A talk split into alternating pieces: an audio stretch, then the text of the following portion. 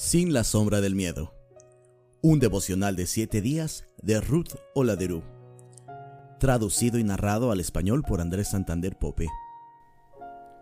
Día 6. Algo nuevo. El miedo puede ser una vía para aprender algo nuevo acerca de Dios. ¿Cómo es posible que aunque Jesús estaba en la barca, los discípulos todavía tuvieran el miedo a la situación que los rodeaba? Estoy convencido de que es porque todavía no habían experimentado a Jesús como comandante de los mares. Aprendieron algo nuevo acerca de Jesús solo después de que Él hubo calmado la tormenta. Quedaron muy asombrados y creo que se sintieron alentados por este encuentro.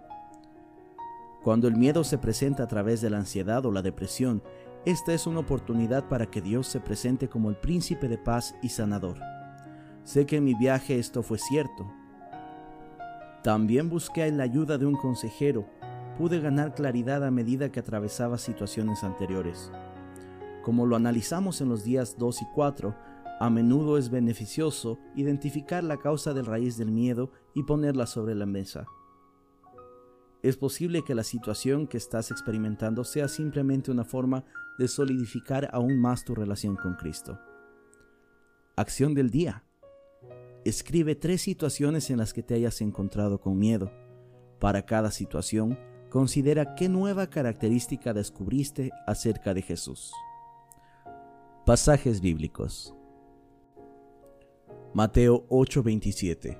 Los discípulos quedaron asombrados y preguntaron, ¿quién es este hombre?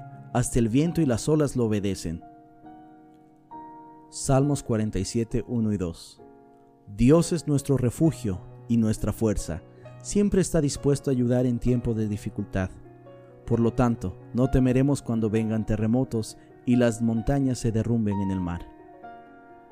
Isaías 43, 18 y 19. Pero olvida todo eso, no es nada comparado con lo que voy a hacer, pues estoy a punto de hacer algo nuevo.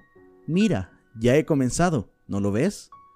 Haré un cambio a través del desierto, crearé los ríos en la tierra árida y baldía. Este es el fin del día 6 del devocional de 7 días, sin la sombra del miedo, un devocional de Ruth Oladerú, traducido y narrado al español por Andrés Santander Pope.